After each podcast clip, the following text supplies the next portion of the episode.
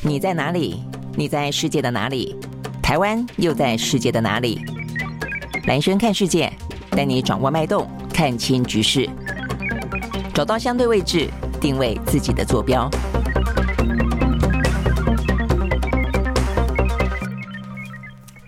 大家好，欢迎收看今天的蓝轩看世界啊，又是一个礼拜的开始。那今天呢，最重要的国际新闻啊，我想呢，应该是呃，这个美国的国务卿跟中国大陆的呃、这个中央外事室的主任啊，这个王毅，确实呃、这个在德国的慕尼黑的安全会议的场边见面了。好，那但是双方来看的话呢，在呃这个最新的消息当中，呃，他们大概聊了差不多一个小时左右啊，这个过程里面呢，言辞呢还是蛮激烈的交锋哦、所以呢，短期之间虽然。这个美方跟中方都有在呢，稍微的呃这个管理跟降低啊，这样子这一次的擦枪走火的风险啊，但是呢，短期之间的话呢，该要表达的立场啊，还是要呃这个蛮严厉的啊，蛮坚定的啊，这个表达的，所以这是这个今天比较主要的新闻。那再来的话呢，当然跟慕尼黑这一场的这个安全会议啊召开的呃这个最主要的原因有关的是俄乌战争。那俄乌战争的话呢，今天是二十号了嘛？哦，哎，今天二十号，所以呢，今天在台湾的话呢，呃，事实上呢。我们是呃可以啊，这个室内呢不用戴口罩了，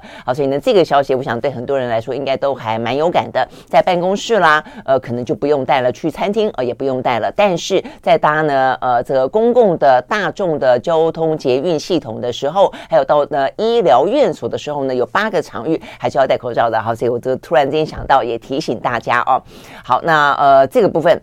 那我们刚刚讲到说呢，在俄乌战争啊，这个俄乌战争的话呢，二十四号啊，事实上呢是周年啊，所以大家对于这个二十四号是不是将会发生一场啊更大规模的战争，大家呢呃目前看起来讨论还蛮多的哦，所以呢这个部分的相关后续也会是一个新闻。那就就在这样的一个气氛当中哦，这个北韩又发射了飞弹啊，所以呢真的是呃不断的刷存在感了啊。不过他的说法是说呢，因为呢美国跟南韩哦又举举行了相关的军事演习，所以呢他必须要呃有所回应。所以呢，这个部分的话呢，是另外一个，就是这几个都是呢相关的，呃，大国之间的角力以及地缘政治当中比较受到关注的话题。好，但是在今天一开始的话呢，我们先跟大家讲两个哦，这个消息是比较跟这个无关哦，但是呢也还蛮受到关注的。第一个的是美国的呃前总统卡特，好，卡特的话呢九十八岁哦，他在昨天算是呃这个真正的离开了他呃离开了医院。然后回到家里面，进入了临终的安宁照顾。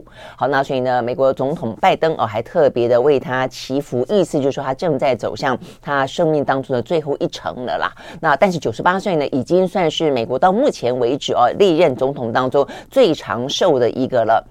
那他在过去这些年年里面啊，呃，这个身体就是几度的进进出出医院。那包括他二零一五年的时候透露说自己罹患了脑癌，正在进行了放射性的治治疗。那呃，这个当中其实也还有一度啊，事实上呢是呃这个康复的还就等于是控制的还不错哦，所以呢整个的呃精神啦、体力啦都还很好啊。但是接下来当然也还是有一些呃年纪大了嘛，哦，总还是有一些其他的状况。所以呢，呃，等于是在呃二零二一年。年的时候呢，拜登夫妻还特别前往卡特家里面拜访他们的夫妻。那现在的看起来哦，这个九十八岁的卡特，呃，应该哦就就是呢进入了哦他这个安宁的。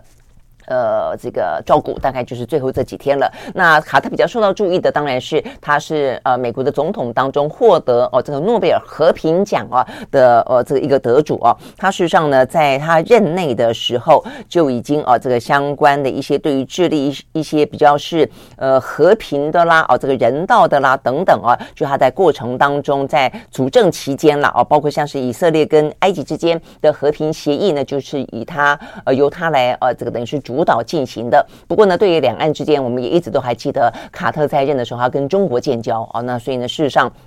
对台湾来说的话呢，并不是一个呃印象中的卡特啊，并不是一个那么喜欢他哦，尤其。就是对台湾啊，这个对对这个建交断交这样的一个事情，好，但是呢，在国际之间，尤其他卸任之后了啊，这卡特其实还蛮常扮演一些呢和平使者的总统的特使，到国际很多呢发生冲突的地方呢，去贡献他自己的一些等于是外交上面的一些呃能力啊，所以呢化解冲突的部分呢还不少，包括他也反对啊这个当时美国的总统小布希入侵伊拉克啊等等的一些部分，所以他反战的啊这样的一个呃形象蛮鲜明的，致力于呢。在这些国际的冲突场域当中进行了，希望呃这个促成和平、化解冲突，所以他在二零二二零零二年那一年得到了诺贝尔的和平奖。OK，好，所以呢就是卡特啊，目前的一个。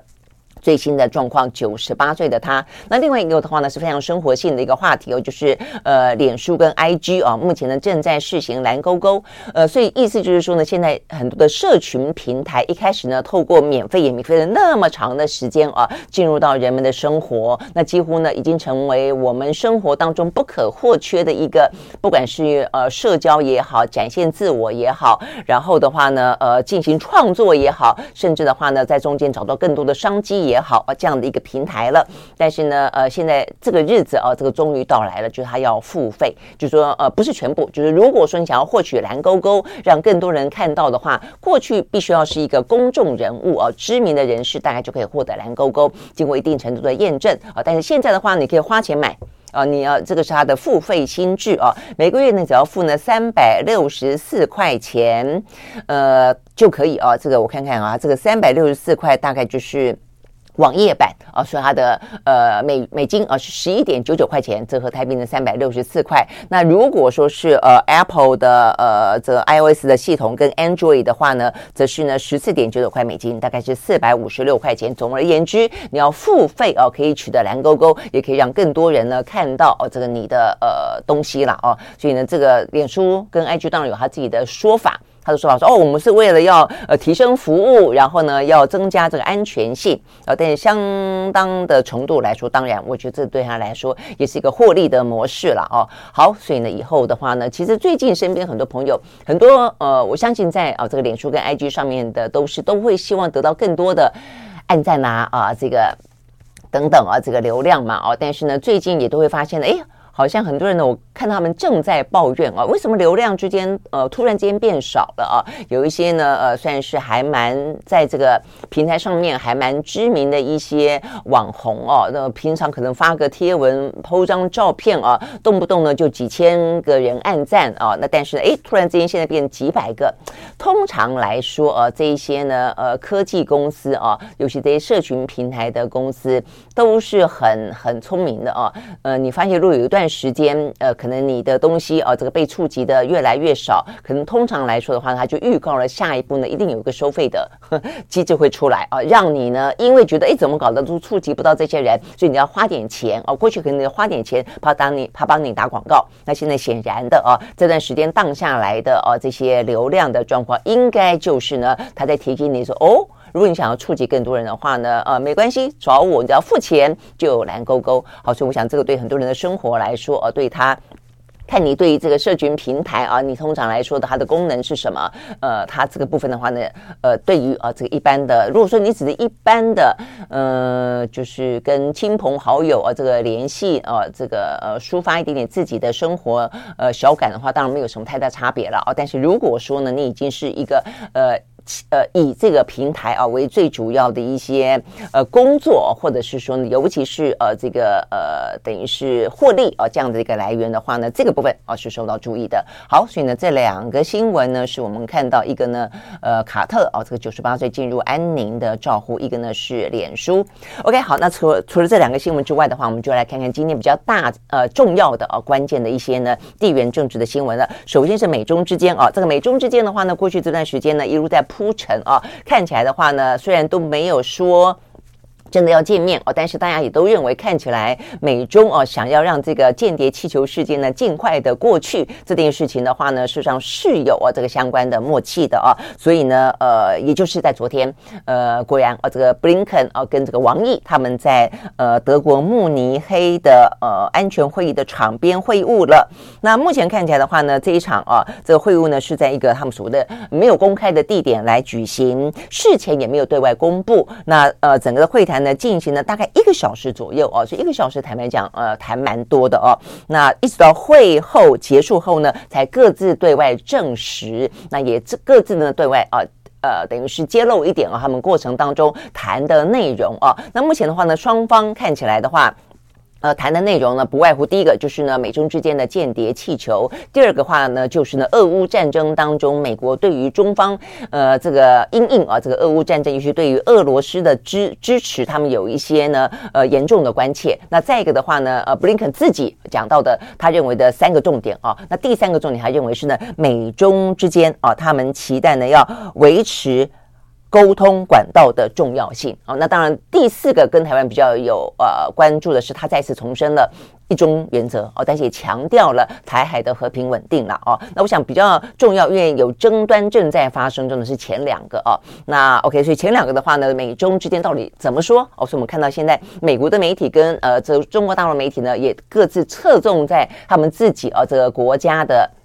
呃，外交官员的表态了啊，好，所以就美方来看的话呢，因为呃，这个布林肯啊，除了对外说明之外，他也接受了 NBC 的访问，呃，所以他特别强调的是啊，他说，呃，针对呃这个嗯。间谍气球啊，他就告诉王毅说呢，呃，气球呢进入美国的领空是不负责任的行为，绝对不能够发生啊。所以呢，这是他的说法。那再来的话呢，呃，就是说他强调，美国从未来不会容忍任何对我们主权的侵犯。那中华人民共和国的高空侦察气球。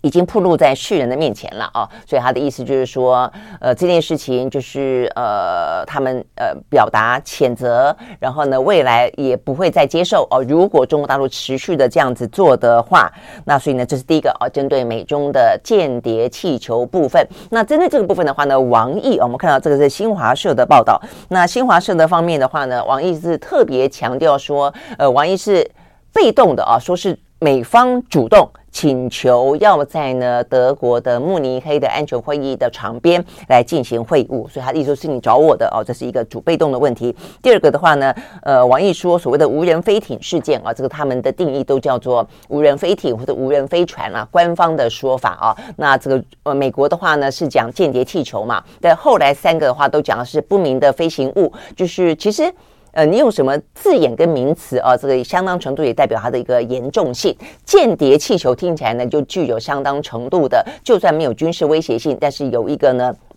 就是窃听啊，这个它定义当中来说是一个比较呃这个侵犯的或者一个比较敌视的这样的一个立场。那就呃中方来说的话，都说呃这个叫做无人的飞船、无人的飞艇。那民间的话呢，都说它叫流浪气球啊，只不过飘来飘去的流浪气球。好，但总而言之，呃，这个王毅说所谓的无人飞艇事件是美国制造的政治闹剧哦，所以这话呢讲的也还蛮重的啊。他说呢，中方明明已经告诉啊这个美方了，这是一艘民用。民用的无人的飞艇，而且呢是受到呢超强的西风带的影响，所以偏离呃预定的轨道进入了美国的上空。但很遗憾啊，这个美国呢无视于基本的呃这个事实，悍然出动战机，用飞弹呢击落毫无威胁的飞艇。啊，所以他批评美国的行为匪夷所思，近乎歇斯底里。呃，OK，这个过去在美国呃在中国的这个外交。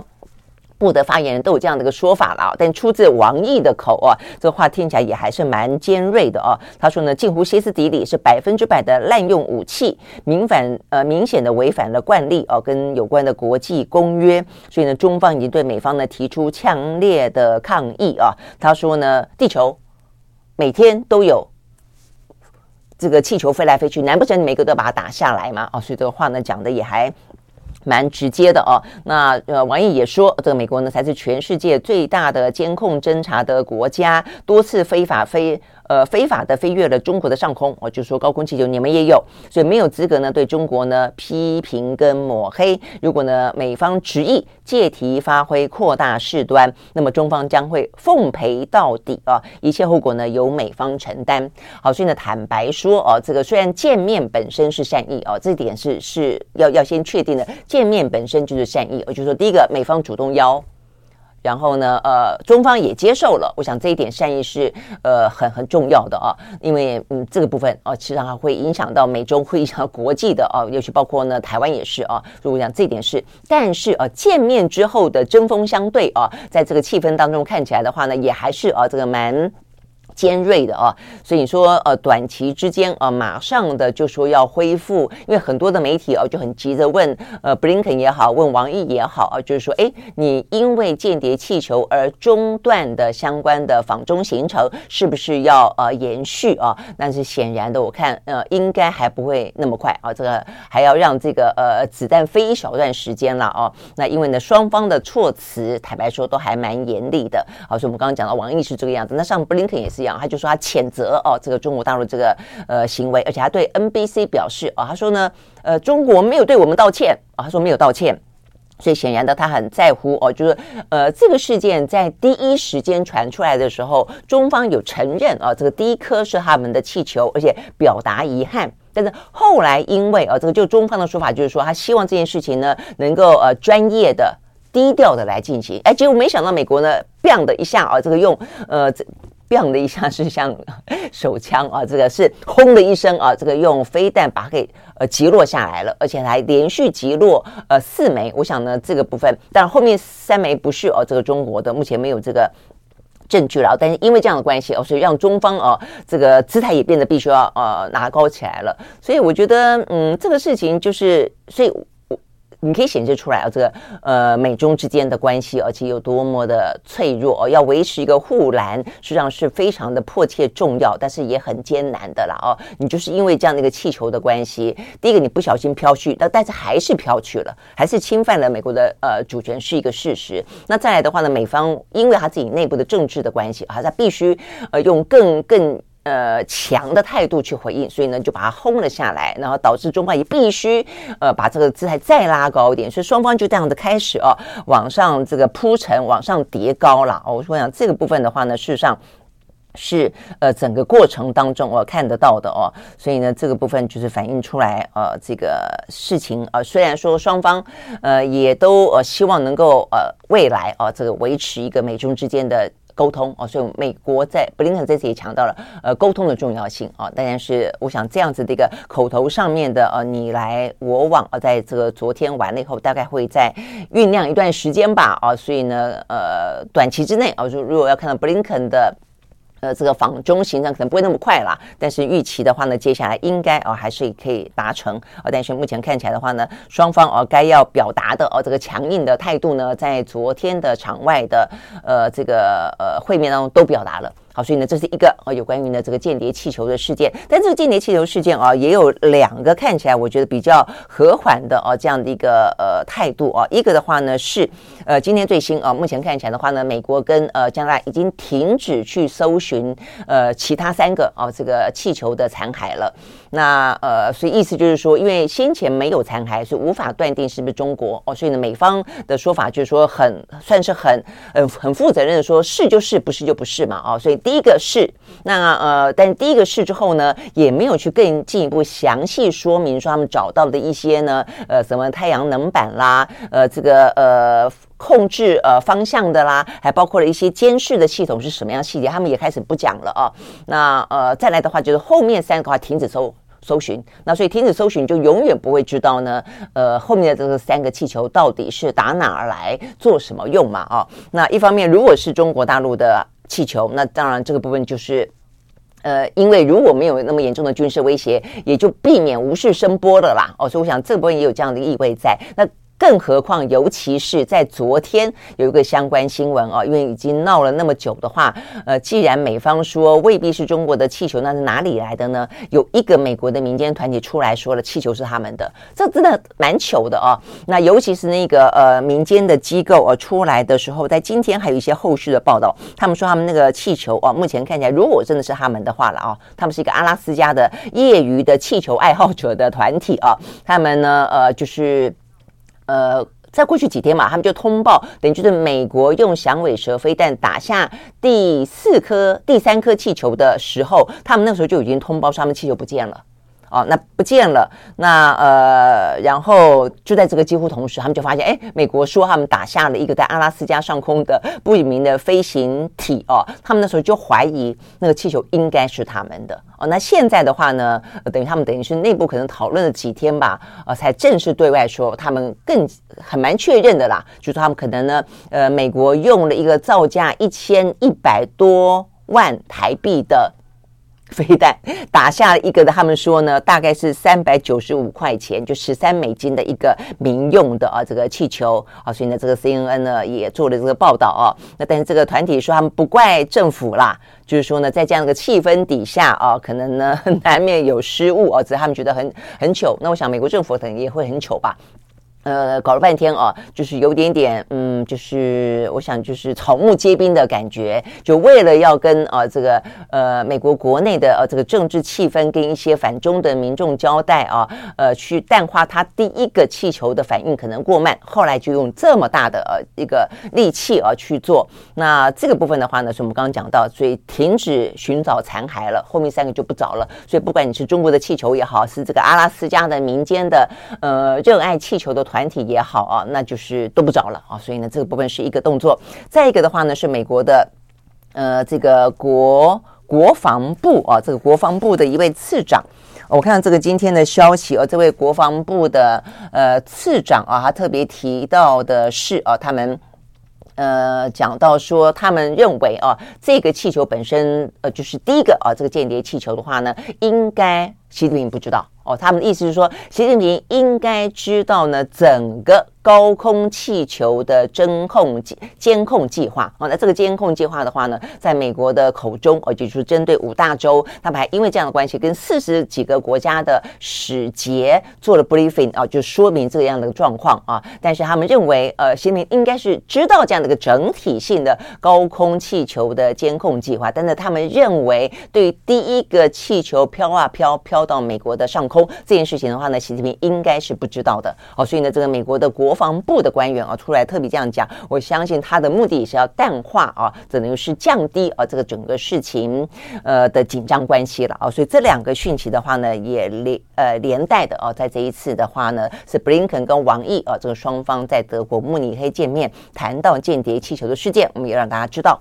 好，所以呢，这个部分是这样子。好，那这个在呃布林肯跟王毅的见面当中算是密会啊，除了这个。这个话题之外的话呢，另外一个重要的话题呢是俄乌战争。好，那这个俄乌战争的话呢，呃，在今天啊也有一些相关的后续啊。那首先的话呢是呃，布林肯在这个会议上上面呢特别对王毅表示了啊，就是说呢，呃，警告啊，这个中方不要提供呢物资来支援俄军。啊，所以这个部分的话呢，其实是有一些背景的啊。为什么会有这样的个所谓的警告呢？是呃，在美国的媒体报道跟跟布林肯的说法当中啊，实际上呢，他们说他们掌握了相关的讯息，说其实中方一直有在提供一些呢比较不具伤害性的一些呢军事的嗯，算是呃配备吧，哦，给这个呃俄罗斯，比方说防弹衣啦。啊，比方说呢，一些呢，呃，周边的呃补给性的啊这些用品啊，那虽然呢不具有直接的军事上面的杀伤力啊，但是实际上也是一些补给啊，让整个的啊这个战事能够持续下去。所以呢，这个部分的话呢，是美方说他们已经掌握。那布林肯的话呢，在昨天特别强调的是，他们掌握到。新的情报说，恐怕啊，就担心，呃，中方可能要提供更多具有伤害性的武器哦给俄罗斯哦，所以这件事情的话呢，是啊，目前看起来的话，呃，在这个布王的密会当中，讲到俄乌战争里面呢，呃，布林肯等于是给中方的另外一个呃所谓的警告哦，就是说，呃，我们掌握到讯息了，你可能要提供呃这个呃就是有有杀伤性的武器了，所以这部分的话呢，提醒哦这个。俄罗斯，而且一个方面当然就是一个武器了。二方面的话呢，他也是再次强调，就是说西方世界国家对于俄罗斯来说，不断的祭出一些经济制裁，想要让他呢能够呃有所呃这个警觉也好，有所节制也好。但是在这个经济的制裁部分的话呢，其实中方是不断的呃这个给他更多的呃。嗯，支柱哦，也等于就是他趁这个状况呢，就大量的去购买了俄罗斯的石油啦，俄罗斯的天然气啦。啊，目前的话呢，成为呢这个俄罗斯相关的能源的最大的买买家哦，所以呢，呃，也因此啊，这个等于是给了俄罗斯呢相当大的金援。呃，或者换一个角度看，就让西方对于俄罗斯的经济制裁因此不发挥作用哦。所以这个部分的话呢，布林肯也再次的。呃，提到这件事情了啊，他说呢，所以啊，意思是说，如果说呃，你这方面啊，就是以不断的干扰了西方世界对于俄罗斯的经济制裁；二方面，你还真正提供了一些呢军事的援助给俄罗斯。啊，如果如他们的最新情报掌握的话，他们警告呃，这个布林肯警告王毅说将会有严重的后果。OK，好，所以呢，这个话啊，这个听起来是。呃，也是一个蛮强的警告。不过哦，这个不过，呃，这个部分的话呢，呃，王毅哦，在今天有一个最新的消息，就是我们看到啊，这个呃，就在俄乌啊，这个等于说二十四号即将周年的呃这个时间点上，那各方西方世界国家对于中方都表达了一些呢高度的怀疑，觉得呢他在俄罗斯的背后哦作为一个支持者，呃，所以呢中方哦表示，他们呢将在未来这一这几天要发布一个叫做。关于政治解决乌克兰危机的立场文件啊，所以意思说蛮正式的一份文件，就你们都质疑我，那我来表达我的态度，就我到底对于这场俄乌战争，我对于俄罗斯，我对于乌克兰，我采取什么样的一个态度啊？那有点也也比较像是把过去这段时间不断的哦，这个透过一些。呃，官员啦，呃，或者是说一些习近平曾经讲过的话呢，把它呃，把它给政治文件化了，等于是落实下来，表达他的一个比较严正的立场吧。哦，OK，好，那这个内容会讲什么呢？大概来说，就是我们刚刚讲的延续啊，这个先前讲过的话，呃，就是要劝和促谈啊，就重申呃，习近平的主张，表示说呢，他们认为啊，尤其是呢，呃，这个呃，双方都是有核武的国家哦，所以他说核战啊，核战争打不得。哦，也觉得打不赢的啦，哦，就是呃，千万不行啊，所以呢，他会继续的倡导呢，共同反对使用呢生化武器，而且呢，希望能够呢站在呢促进对谈的一方哦。那这个部分的话呢，是王毅在呃这个德国的慕尼黑的。安全会议场场边啊，这个呃，等于是发表了一个一个谈话啊，还包括了对记者谈话的时候都强调强调到这一点了啊。那他们也特别提到说，事实上啊，这个在俄乌战争刚刚发始发生的时候，习近平啊，他们说习近平主席就已经提议过要透过对话来寻求呢政治。来解决争端啊，所以呢，他也讲到说呢，俄乌曾经双方举行过多轮的谈判，也都是有些进展哦。说呢，这个和平的协议呢，甚至框架已经摆在桌子上了，但遗憾的是呢，和谈中断了。所以呢，稍微回忆一下，确实是有这个样子了哦，就是说，包括土耳其哦也在中间斡旋，然后呢，习近平也有发表一些谈话。不过土耳其是比较行动上面就直接的啊，这个邀请双方的代表呢到土耳其去啊，那这中方是确实啊，这个呃劝和哦这样的一个气氛啊，跟这样的话语是有的了哦，但行动上面来说没有这个土耳其来的积极。好，但重点在于说呢。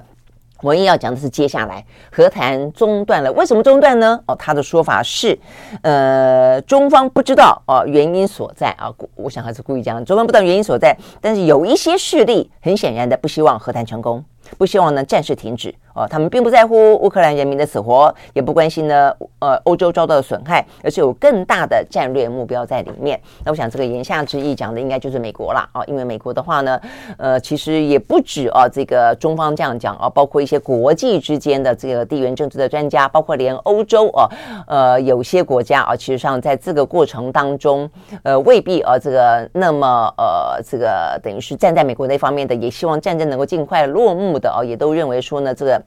美国也就是靠着这个呃俄乌战争要想要拖垮俄罗斯啊，那或者说中间得到了相当大的哦一些经济的能源上的利益等等等。那我想这个部分的话呢，呃，我想这也就是国际现实的呃复杂性了哦。你说王毅说的不对吗？我我觉得他有些指控实际上也是这个样子哦。所以对于呃美方来说的话呢，呃，事实上就是很多事情啊，就是。彼此啊，我想都是在呃他们自己国家的利益当中，是他们最主要的优先考量哦。所以我想这也是为什么呃这些年来啊，一方面大家又担心啊，确实中国大陆在亚洲崛起之后，那尤其对台湾来说，就有相当程度的不管是政治上或军事上的威胁感。但另一方面的话呢，以美论啊也是不断的呃有在啊这个发酵或者被谈论当中，就是对美国来说的话，它也是创造了很多的危机，那来。呃，从中间取得他自己国家的利益，我觉得这个部分也也是啊一个事实，所以我看起来，呃，美中啊这个其实可以啊这个，不管是口角角力。哦，等于拉锯呃的题材实在太多太多了哦。那 OK，所以呢这边讲到的是俄乌了哦，所以呢这个布林肯指控北京打算要呃这个提供俄罗斯致命的呃援助，就是真正的军事当中的具有杀伤力的援助，而且他警告呃这个中方哦，但是中方目前看起来的话呢，打算在近日之内发表呢这个政治的文件，强调他们希望由政治解决，也意思透过外交斡旋啊来解决啊这个乌克兰的危机。好，那这个部分的话呢，我想是啊，这个在呃德国的慕尼黑会议当中啊，这个等于是俄乌啊这个话题当中，目前美中啊这个最新的。呃，表态啊，那这个欧洲当然，呃，欧洲针对王毅哦，因为他们对这份文件显然的呃会是高度关注的，因为最近你可以看得到王毅啊，他借由这一次的呃德国慕尼黑的安全会议的参与的过程，他也先到了欧洲几个国家做访问嘛，啊，那我想这个部分也是一个重点了啊，因为这个重点的话呢，就是第一个他要表达他们对乌克兰的这些呃立场，因为呃欧洲国家非常希望。中国能够在背后哦想办法呢，呃，不管是背后或是台面上啊，就是扮演一个牵制或者是劝说俄罗斯的一个呃角色。我说，我想这是欧洲国家的话呢，也非常欢迎哦，跟这个中国来谈俄乌呃战争的原因。但另外一一个的话呢，中方也借由这个机会啊，这个在经济话题当中，是他今年的主动出击啊，所以呢，他们也谈到了非常多的一些。呃，这个经贸当中的往来哦，比方说像是呃，我们看到的，他跟呃王毅跟德国、跟意大利、跟法国哦，都谈到了有关于呃“一带一路”啦，呃，这个呃这个经济脱钩啊等等的这个相关话题哦。而当中的话呢，呃，法国算是对于“一带一路”这个话题比较积极的呃正面的回应哦，这个愿意跟中方来继续维持一个经贸的关系。那德国的话呢，比较没有那么的呃这个呃明确，但是他们也特别的表达哦，他们。们并不认为哦，这个在经济方面需要跟着美国的脚步跟中国脱钩。那我想这个部分的话呢，事实上也是哦，在这一场我们看得到的哦，这个德黑兰的呃，这个德国慕尼黑的啊这个安全会议当中，呃，在美国的间谍气球，在这个呃俄乌战争之外哦，这个相关的一些中国的呃主动出击，告诉大家说，在经济的场域当中，我回来了。啊，我们的疫情封控三年了，我们要继续跟大家做生意了。我想这个部分的话呢，拼经济也是一个中国大陆要释放出来蛮重要的讯息啊。所以一方面释放出一个呃这个继续交往的讯息，二方面在俄乌战争当中表达一个相对中立的希望政治解决的立场。所以你也可以看得出来，中国大陆确实也在啊跟这个欧洲跟呃。这个大部分的世界国家，呃，表达一个啊，他希望相对来说是一个呃反战的哦、不不不引战的哦、那么一个呃，希望是一个负责任大国的一个角色了哦、所以呢，至少在台海议题，当然哦、对我们来说有有别的不同的感受，但在其他部分的话呢，这是中方的呃这个表达啊，但是美方的话，当然就是步步的呃这个呃进逼啊这个。要求他给予更多的承诺哦，但不论如何，目前看起来了哦，这个双方啊，尤其是在这一次的呃慕尼黑的会议当中哦，看起来美方啊，这个虽然啊，这个讲了一些比较呃言辞啊比较严厉的话，但反过来说哦，他特别去强调呃不会发起。寻求新冷战，然后不希望跟中方冲突等等啊，这个话要希望能够中美保持外交对话跟开放沟通的管道等等啊。布林肯讲的是比王毅来的更多一点。好，所以呢，这个部分的话呢是呃有关于啊这样子的一个呃中美以及呢俄乌啊这个之间相关的话题。好，那这个部分的话呢，要进一步来看的话呢，就那俄乌战争到底是 有没有个谱？我觉得这个最近的。情报跟气氛，当然说都说，呃，周年啊、可能会扩大战呃战事，但是目前看起来也真的就不晓得到底是不是，到底是多么的呃严峻，具体是什么也都几乎都都没看到啦哦。那 OK，所以这个部分的话，我们今天看到的相关讯息啊，就是包括像是呃这个欧洲方面的说法哦。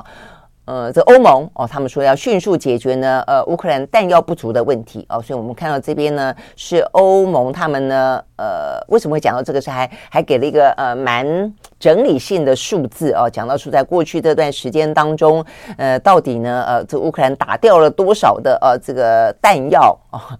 呃，然后呢，就说呃这个部分就是呃耗费的实在是太快了哦，所以呢，对于欧盟国家来说，必须要在几个礼拜之内迅速解决这个弹药短短缺的问题，否则的话呢，俄罗斯如果真的发动比较大规模的战争的话，看起来乌克兰应应该就是会处于呃相当危急的状态。他这样讲，危急的状态。那另一方面的话呢，呃，也是讲到说，呃，先前虽然乌克兰跟欧洲国家买了不少的战车，但这个战车的话呢，坦白讲，现在都还没有到哦，意思说在最近这段时间才会陆陆续续到货哦。那如果战争先发生了，那当然就会。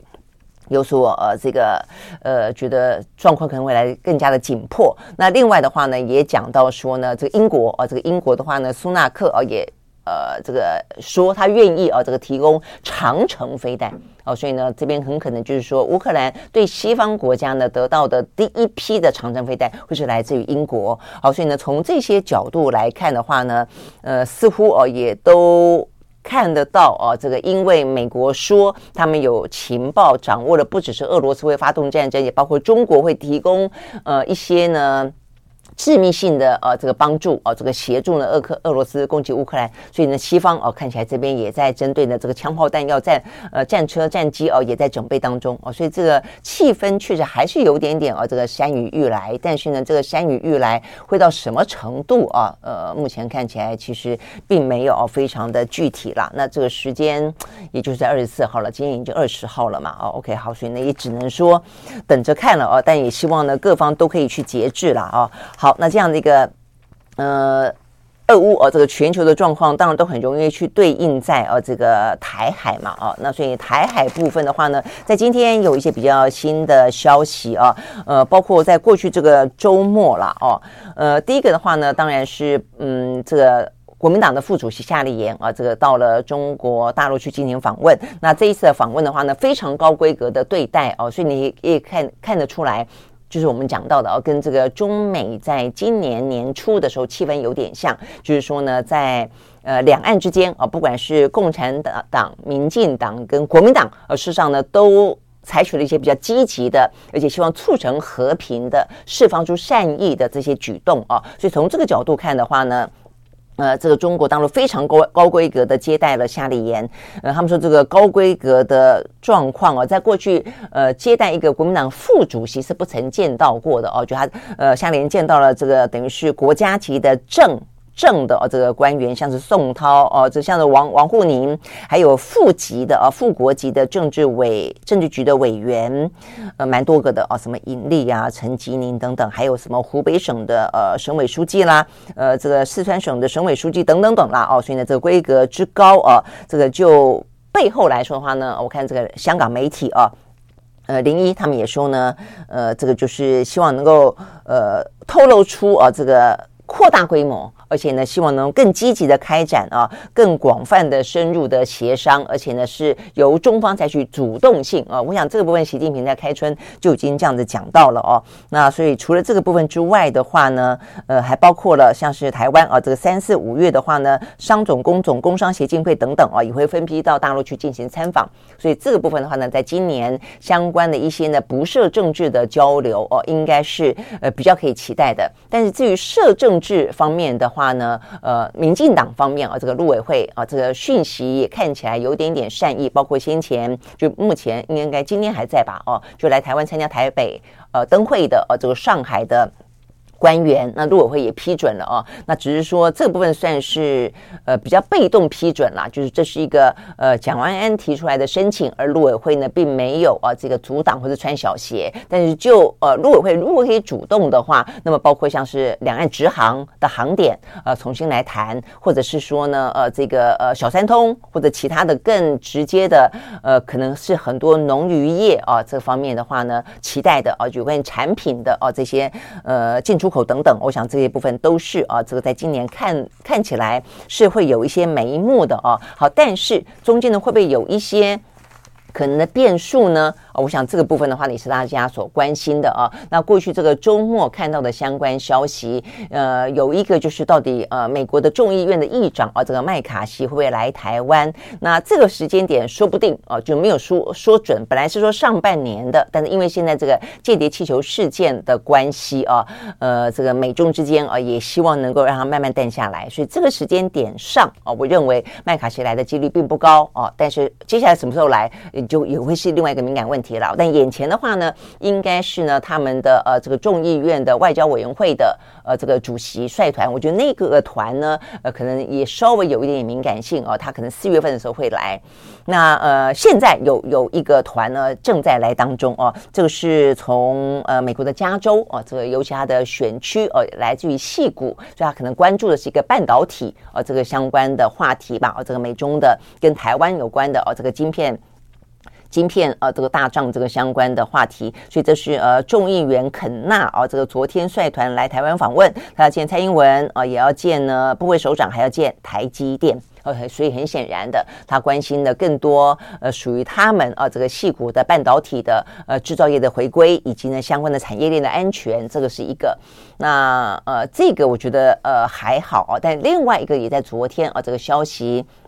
呃，被揭露出来，那就是呢，我们这边有人要去。那我们这边是谁呢？我们这边是外交部长吴钊燮，以及呢，呃，国安会的秘书长呢顾立雄说呢，呃，在这个礼拜啊，会到呢美国的 AIT 的总部啊，那呃是在维吉尼亚州啊，这个距离华府呢只有一桥之隔，所以蛮近的啊。过去的话呢，顾立雄也去过啊，这个嗯，以这个国安会秘书长的角色去过美国访问，但是是距离华府比较遥。遥远哦，所以这一次的话呢，到 AIT 的总部，坦白说，这个地点啊，呃，已经更更近一点了啊，也就是更敏感性高一点了啊。那再来的话呢，就是去谈什么哦？那因为现在中美台的关系是真的呃，这个嗯。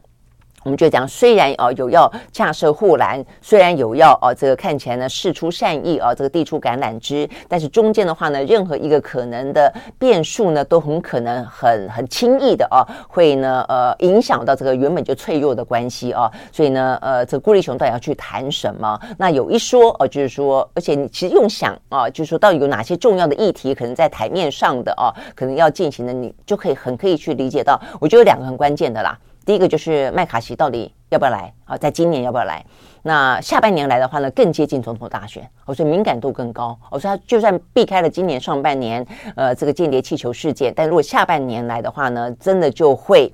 呃你不晓得会发生什么样的事情啊？那尤其是中方会怎么样回应？呃，因为上次的呃这个裴洛西事件已经很清楚了，而且上次裴洛西事件的话呢，还没有总统大选。哦，那我想这个部分的话呢，是呃来不来？哦，那我想这部分台湾的话呢，毕竟我们是当事国哦，呃，就像是上次裴洛西来台一样，我们就表示，我们就曾经呃不断讲到过说，我们绝对有我们的立场，表达我们欢迎或是不欢迎啊。那你呃就呃这个呃国会之间的交流，我们当然是欢迎哦，但是在就一个敏感时间点上哦，跟一个呢呃非常脆弱的关系上，它需不需要一定要这个时候哦，一定要下半年总统大选前来？我真的觉得台湾啊应该。应该要有我们的执政党应该要有更无私的建议了哦，就是说你不要呃，就是欢迎或者甚至是邀请他来。其实台湾在过去这一年当中，二零二二年其实主动邀请了非常多的哦，这个美国的呢呃，现任官员啦、国会议员啦哦来台湾，所以其实都是蛮刻意的哦，这个在进行操作。那如果说对于台湾的，呃，国际能见度来说啦，呃，台美关系来说的话呢，有非常明显的好处，那我觉得也 OK。但是呢，呃，坦白讲，你说官员的或者说议员的来访，背后很多的都是他们要选举的政治利益，他们选区的呃这个企业的利益啊，产业的利益啊，就是要么卖水果啦，要么卖卖武器啦，要么卖什么的啊，这个军工产业啦。所以坦白说。是不是非得要啊这个来哦？其实，呃，你撇开政治利益跟经济利益来谈，就整个国家的利益来谈，我真的觉得呢，都是必须要商榷的哦。那更何况是今今年，OK，好，所以一个是麦卡锡，另外一个的话呢，就现在啊，在民进党内实际上也不断的在盛传。呃，蔡英文想要在他的任期最后一年，也要像呃当初呃就每一个总统都希望他在任期结束前能够留下一个呢呃就写进历史当中的一个突破性的进展啊。那当年的话呢，马英九是跟习近平在新加坡见面啊。那但是呢，对蔡英文来说的话，他就希望能够成为呢呃在华府啊，可能过境或者更接近华府或者进到。呃，他们的呃一个比较重要的、具有象征性的啊这样的一个呃政府单位或者国会啊这样子到国会去演讲啊，比方说像这样子的一个呃突破性的啊那么一个外交的出击啊，是蔡英文希望啊这个在他的任期结束前所进行的啊这个访美行。OK，好，那所以这个部分你会看到，像萧美琴上次回来的时候，呃，其实就有被啊这个问到这个有关于蔡英文出访，那我们也讲到过了，蔡英文的出。啊，我们的邦交国都不会是他真正的目的啊，他的目的都会在过境啊，过境哪里？呃，当初李登辉过境夏威夷啊，觉得很不被啊这个呃礼遇。当初呢，呃，这个陈水扁过境纽约啊，已经被觉得在东岸了，近一点了。那如果说你可以。呃，过境啊，更直接的华府啊，那甚至叫入境，不叫过境啊。那事实上，当然它的意义更是非凡啊。但是这个意义非凡本身啊，这个就是它的象征性意义跟实质上的呃收获到底多少啊？就国家的角度来说啊，而不是就个人的角度来说，到底有多大的必要性？我想这都是对台湾来说啊，这个蔡英文的。这个呃想法啊，我觉得可能必须要更被公众讨论的啊这个地方，就对他自己来说的话呢，很可能他认为这是一个呃可以写进历史的啊那么一个突破性的进展。但是如果说啊这个引来了更多的不可控的风险的话，我觉得这部分的话呢，确实需要审慎去评估的啊。那所以呢，今今天我们看到这个相关的话题，就是顾立雄啊跟吴钊燮啊，这等于是我们政府当中在国安跟外交体系最大的两个。官员啊，到美国去要开会啊，那到底谈的会是什么？我想这个部分的话呢，其实呃是有必要啊，要让大家来呃了解，以及要有进行更多公众的属于国家利益式的讨论的。OK，好，所以呢这个部分的话呢是讲到在台美之间啊比较受到关注的话题。好了，那我们刚刚讲到这个地缘政治啊，这个呃，美中、俄乌、台海，那再来的话呢，朝鲜半岛呃，在过去呢，从昨天晚上十点开始啊，这个北韩又啊发射了呃，日本说三枚了哦，那但是南韩说两枚啊，这个飞弹啊，那这个弹道飞弹啊，所以呢，这个弹道飞弹的话呢，呃，挣的是嗯，就是。不生其扰了啊！那这个北韩的说法是说呢，因为呢，韩国跟美国正在进行军演，哦，所以他们必须回应哦。那但是这个必须回应啊，这个强度啊，坦白讲，呃，这个也还蛮强的，因为先前不是阅兵吗？就已经把很多的哦，这个什么弹道飞弹、驻地飞弹，通通都都摆出来了。呃，坦白说，确实，如果一一都都用上了哦，是还蛮蛮吓人的哦。那除了这个之外的话，呃。金正恩的妹妹啊，这个金宇正啊，还在这个飞弹发射的同时呢，语带警告的说，呃，如果啊，这个美国跟呃南韩持续性的这样的一个针对美呃北韩而军演的话呢，他们要把太平洋变成靶场，要加剧呢这个地区的紧张局势啊，所以这个看起来也真的是很伤脑筋啊。那 OK，这个部分他就说呢，那我们到底会不会这样做？完完全全取决于你美军美军啊、美国到底呢，呃，怎么样子？你们的军事行动的性质了啊，所以等于也就是去呛啊这个美方。好，所以呢，这是一个朝鲜半岛上面的一个状况啊。嗯，OK，好，那再来的话呢，在今天啊比较。呃，有意思的话题，我觉得一个就是撇开这么多的啊这些呃军事啦、政治啦啊等等等的话题了啊。呃，在 Chat GPT 啊这个话题当中呢，过去的短短的一两个月内啊，呃，从 Open AI 在去年十一月啊，等于是公开了这一个呃聊天机器人，而且不只是聊天，可以写论文，可以创造呃创作音乐啊，这个写小说等等啊，引起了大家疯狂式的啊这个下载跟讨论啊。今天纽约。《约时报》我觉得有一篇蛮有意思的报道哦，因为我们在讲到说呢，呃，强国之间的竞争，如果说强国之间的竞争有什么是属于良性竞争，我认为在科技上事实上是可以良性竞争的哦。那呃，像在过去的。在呃，习近平还没有啊，这个重新啊这么的加紧监控，甚至去压制啊这些呢中国大陆的高科技的业者之前，其实中国大陆有一段啊，这个几乎是十年啊十年左右的一个黄金起飞期啊。你看，不管什么阿里巴巴啦、蚂蚁金服啦，呃，这个呃什么 TikTok 啊，都是在这样的一个呃状况底下诞生的。很多的一些，甚至像是 AI 啊，其实都呃。或许没有到真正领先，五 G 也是啊，像五 G 就领先。那有些部分至少就是跟呃美国这个并驾齐驱，然后让这样的一个竞争啊，这个百花齐放啊，所以呢，呃，是一个非常呃，我认为是相当程度的这个良性竞争的时代啊。好，但是现在显然的啊，这个中国大陆已经不是这样的环境了。所以《纽约时报》呢就做了一篇报道啊，就问了一个呢非常有意思的话题，就说为什么 Chat GPT 没有出现在中国哦，那他们这个话题其实并不是哦，你说你可能会觉得说啊，他会故意要去奚落中国大陆，不是哦。我看到这个，我我觉得是蛮值得哦，这个中国大陆也来看啊，因为坦白说，呃，一方面你可以说是美国确实哦，这个步步进逼，呃，像是呃王毅哦，在这个呃慕尼黑的会议当中，他也特别提到说，呃，其实中国大陆采取的很多的一些。对中国哦所发动的，不管是呃，就是军事上啊，或者是说在地缘政治上，或者在经济上的围剿，很多都是基于他自己的啊这个国力当中自私的理由，或者是王毅的说法。那但是再来，但问题在于说，你中国也有一些部分的话呢，等于自己掉进了啊这个相关的陷阱或者自己的一个泥淖当中，我觉得也是一个原因啊，也不是说百分之百都是因为美国呃。就是呃感受到了中国威胁，因此啊，这个号召哦，这个他的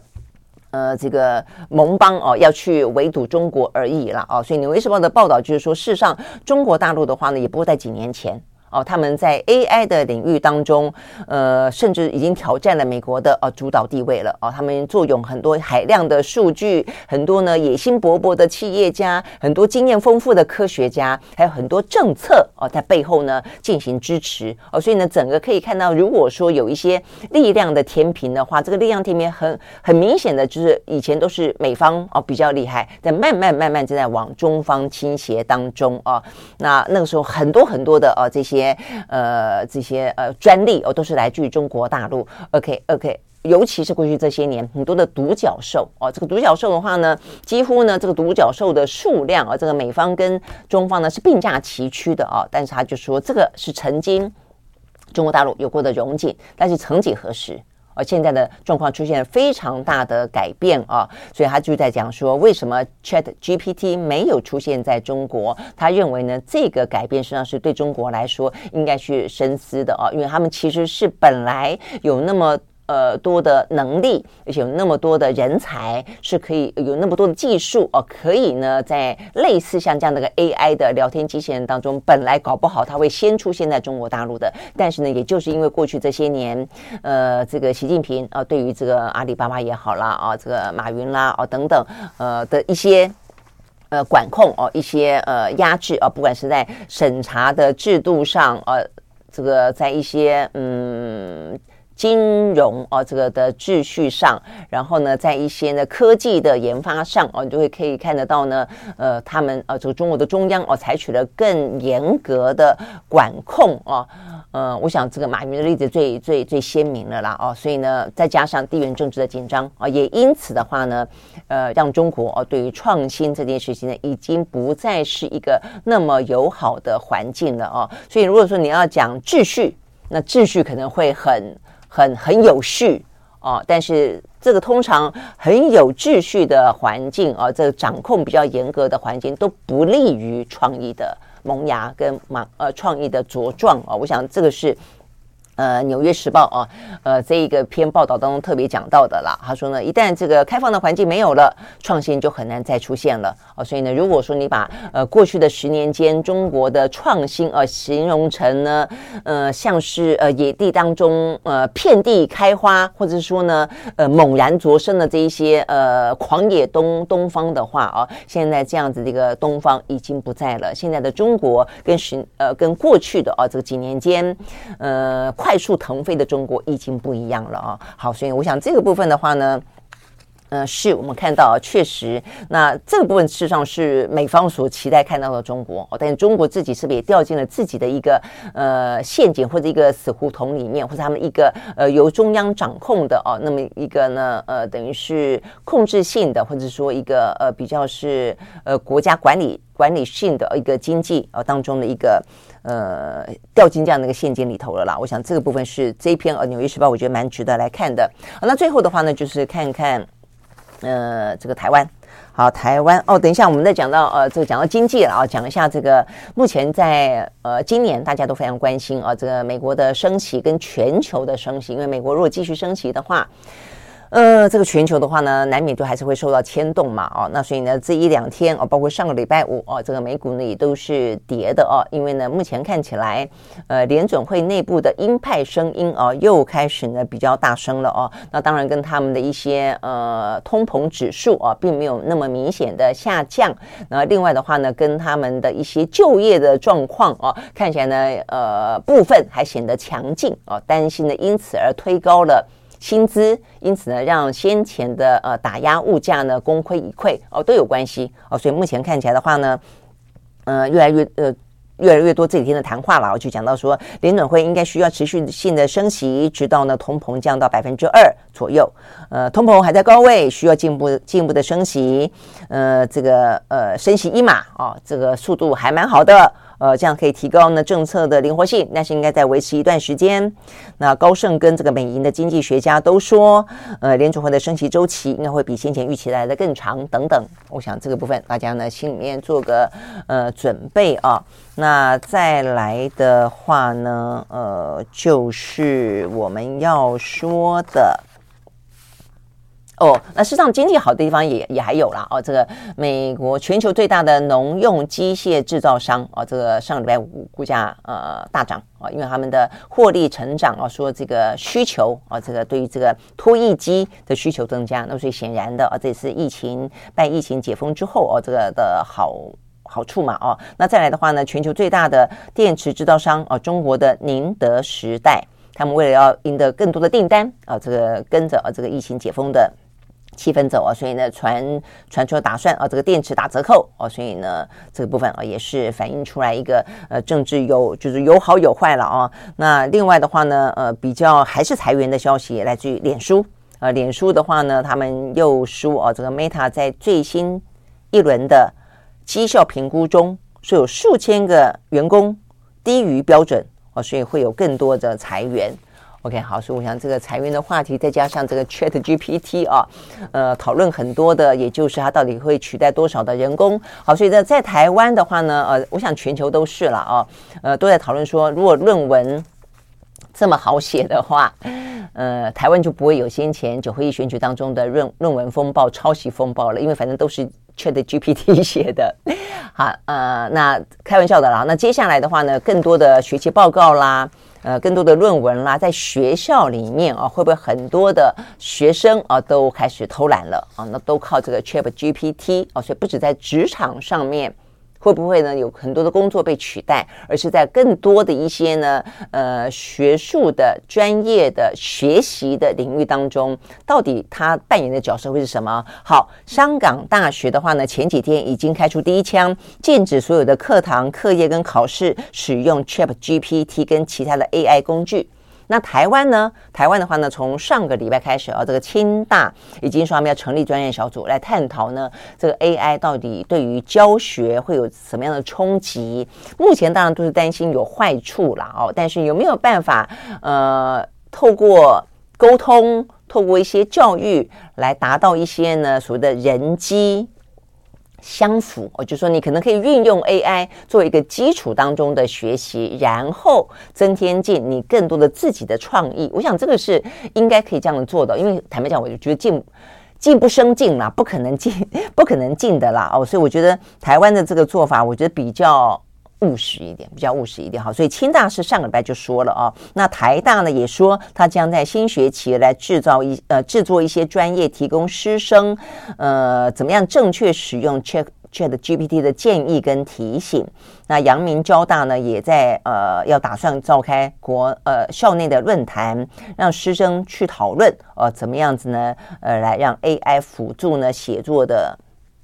呃，等等的规范啊，等于是双方合意啦。呃，什么样的一个规范啊？我想这个话题的话呢，接下来是真的哦，会有各方面的冲击，所以我想各方面都应该要应应。我想学校当然是很快的，因为就要开学了哦，会有一波。但接下来的话呢，呃，这个就产业界来说，呃，应该是一个相当大的助力哦。但就个人来说的话，因为对企业来说的话，因为因为可以节省人力嘛，而且可以增加效率嘛。哦，但就个人来说的话呢，怎么样运用这一些？工具，呃，可以让自己啊，这个嗯，更着重在自己本身可以是属于人类啊才有的情感，或者人类才有的经验，还是人类呢才会才会有的创意，在这个部分的话呢，呃，能够去被凸显。我想这个部分啊，嗯，对于未来啊，这个人机。共同共享的世界，这个话题会越来越多，嗯，而且呢，也越来越值得每一个人，我觉得它会影响到每一个人啊，所以您怎么样的去运用，怎么样去面对它啊，用一个比较正确的、开放的、健康的方式去面对它，我觉得都会是一个很大的挑战了哦。OK，好，所以呢，这个是讲到 ChatGPT 啊。那再来的话呢，呃，就台湾的总统大选来说，哦，这个过去这个周末有个蛮劲爆的新闻哦，那就是呢，行政院的呃发言人，新任的发言人陈宗彦，呃，他是过去呢，呃，内政部的次长哦，他也一度呢是代表内政部呢，呃，在这个卫福部指挥中心啊、哦，疫情指挥中心中心当中呢，呃，每次一排坐在那里，他就是其中一个、哦，所以呢，他的知名度、曝光度都很高。那更加的，因为他是赖清德的呃得力的。呃呃，爱将哦，所以呢，嗯，他传出呢有常态性的招妓跟接受性招待啊，以及可能的呃，等于是受贿哦，那去替业者哦进行若干的。非法的啊，这个变更登记啊，这个事情的话一爆开来哦，所以他火速的辞职。那这个辞职的背后啊，这个目前看起来风暴并没有停息。我觉得这个部分的话呢，事实上透露出来的是，呃，民进党内哦，看起来呢，这个派系之间的斗争，或者是呢，你说是要挑战赖清德，呃，进行总统大选当中民进党内的候选人之争吗？我觉得应该不是哦，因为目前看不到，呃，还有可能哦，这个挑战赖清德的人。现在本来是说陈建仁嘛，但陈建仁现在，呃，就整个蔡英文啊，这个在九合一选举当中的，呃，等于是选举的。呃，等于是败选的呃这样的一个状况，呃，也因此啊，他可能已经不具备推人出来做掉赖清德这样的一个政治能量了啊。那也因此，这个陈建仁才会成为现在的行政院长嘛啊。那成为行政院长之后，目前看起来也没有什么蜜月期，他的民调呢也不到百分之四十，而且他也说了啊，这个工作是他最后一个公职了。所以我觉得，呃，民进党内你说出现这样的一个事情爆发开来，就是呃。看起来就是，嗯，明着是陈宗彦对着陈宗彦，暗地里我想这个矛头应该是对着赖清德啦，哦，所以呢要把他拉下来，我觉得未必。但是呢，呃，某个程度来说，因为赖清德最近很多的动作啊，事实上是非常的。高调，非常的决绝，而且呢，他的呃，在民进党的形容当中，他的政治洁癖啊，其实上是还蛮呃这个特色啊，还蛮鲜明的啊。所以先前不管是反黑金啦，呃，这个呃台南市的啊，这个可能的呃议长选举的行贿啦，呃，还包括了呃这个论文门啊这样的一个事件当中的呃这个新的机制啦，呃，都还蛮呃就是。我们从好的角度看，是很快的回应民意啊。那但是呃，回应民意之外，我们都还在谈说，但是民进党内啊，其实呃，不见得是你改了这些呃机制，它已经啊这个呃腐败许久的这些文化跟生态就就会因此而马上的啊就可以改变。果不其然啊，现在看起来的话呢，应该是有人要反扑。我那我想这个部分的话呢，是在这个陈宗彦啊，这个即便辞职了，这一两天的新闻持续的呃这个余波荡漾的最主要的原因了啊。那到底是谁提供这些资料给民众党，因为他这个提供的还不是给国民党哦，所以现在民进党说啊，这是呃这个国民党的人在里面搞鬼，我觉得这个也有点说不太过去哦。这个是民众党，那么重重点在说民众党的资料哪里来？我觉得这是目前大家都最好奇的哦，因为呢，他这个资料是十一年前的资料，十一年前的资料，第一个还在，第二个的话呢，有谁可以取得？因为呢，他取得的不只是说呃什么呃简单的一些说法而已啊，或者说呢，已经在台南市啊曾经被调查，因为十一年前曾经进行调查，调查到一半就就突然之间案子就不见了嘛啊。我想这是大家最关注的，是不是？呃，司法碰到政治就转弯，我想这是在陈宗彦这个事情当中被吃案大家最质疑的。但重点在于说呢，当初被吃掉的案子这个档案。怎么会被拿出来哦？所以呢，这个内容包括了像是呢，呃，这个嗯，民众党的这位陈琬惠立委，还包括了连时代力量啊、哦，他们说他们也收到了一些呢，呃，有人爆料给他们是通讯的监听译文，监听译文不是可以随便拿得到的、嗯，所以呢，这个部分的话呢，到底是谁啊、这一定是。都不要讲说这个事情是民进党内的人呃发动的，民进党的派系中人，如果不是法律圈里面的人啊、不是呢呃减掉内部司法体系里面的人，也不见得会拿到这个监听译文哦。所以呢，到底是谁拿得到哦？所以呢，目前看起来，呃，包括像是时代力量啊的呃这个邱显智啊，他就特别提到说呢，呃，他们拿到的那个那份啊这个嗯曝光的等于是爆料的内容的时候，上面还贴了一张小纸条。那牛皮纸上面贴了个小纸条，上面写什么呢？贴心提醒说，泄露监听译文可能会违反通讯保障及监察法。不过这也很这也很诡异。你又说，你又提醒这些立委说，哎，这个东西可能会违反啊这个。呃，通讯保障跟监察法，那你自己还把这个资料送给别人啊？但总而言之了啊，所以这个显然的啊，呃，在过去很少看到这样一个内部的文件可以被这样子啊，这个嗯掌握到还露出来，所以呢，这应该啊，这个是呃跟法界啊这个脱不了关系啊，所以又是法界又是民进党内部，所以到底是谁啊？这个要呃剑指啊这个赖清德，所以我想这个部分的话呢，对于。